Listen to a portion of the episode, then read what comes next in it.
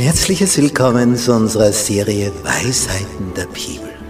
Was studieren wir diesmal? Was ist unser Thema? Haushalter Gottes.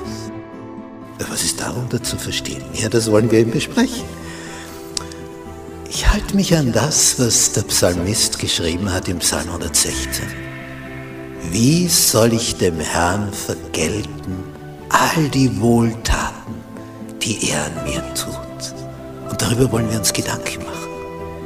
Wir halten so viele Segnungen von ihm. Wir haben das Leben von ihm bekommen. Wie kann ich ihm etwas zurückgeben? Wodurch? Wie? Auf welche Art und Weise?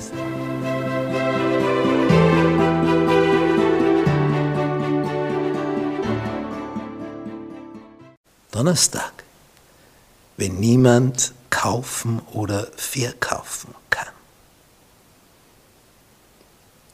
Nicht wir bemühen uns darum, dass wir unseren Besitz erhalten, dass wir unseren Besitz vermehren und dann gibt es solche Ansagen für die letzte Phase der Weltgeschichte aus Offenbarung Kapitel 13.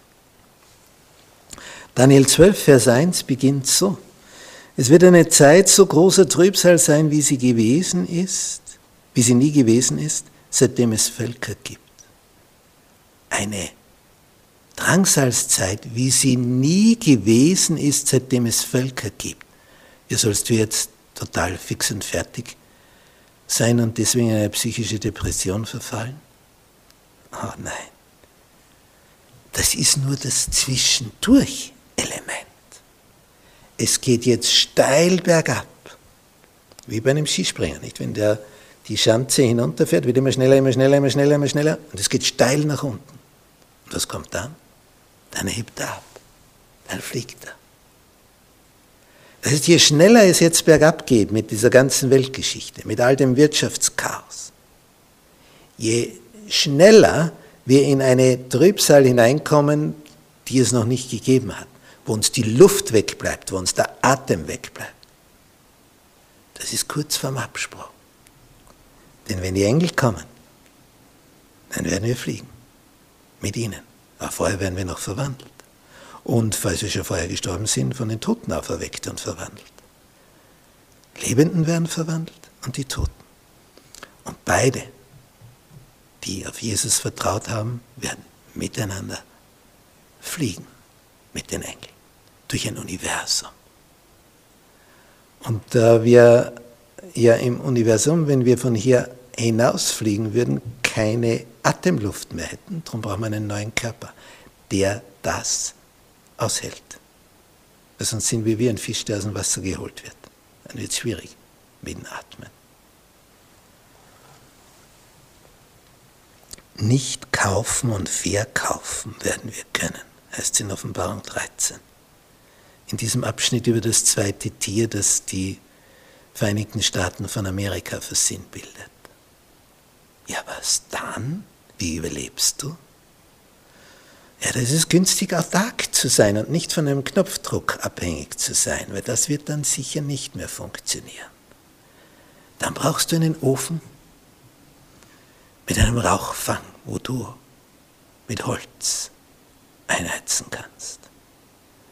Und wo der Rauch einfach abzieht, ohne irgendeine Stromzufuhr, einfach weil es ein Luftzug ist, so wie das immer funktioniert hat in vergangenen Zeiten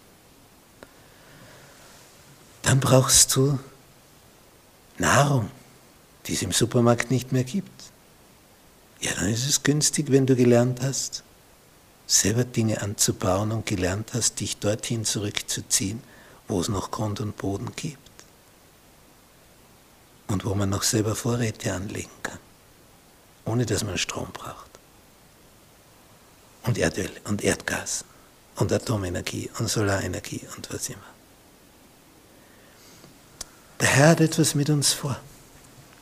Er möchte uns reif machen für eine Begegnung mit ihm. Und die Reife wird erzeugt durch Druck. Wir kennen das ja von so manchen Dingen. Je mehr Druck, desto besser dann das Ergebnis in der Produktion von diversen Produkten. Der Druck, der macht's aus. Und je drückender, je erdrückender das Ganze wird, desto mehr werden wir verspüren, wie der Herr uns hindurchträgt. Das wird spannend. Unendlich spannend. Und es werden alle die das durchstehen, die ihre Kraft von außerhalb bekommen. Denn von dir selber aus wird das keiner schaffen. Keiner. Die Kraft, die der Herr uns dann verleiht, das wird eine sein, die übernatürlicher Art ist.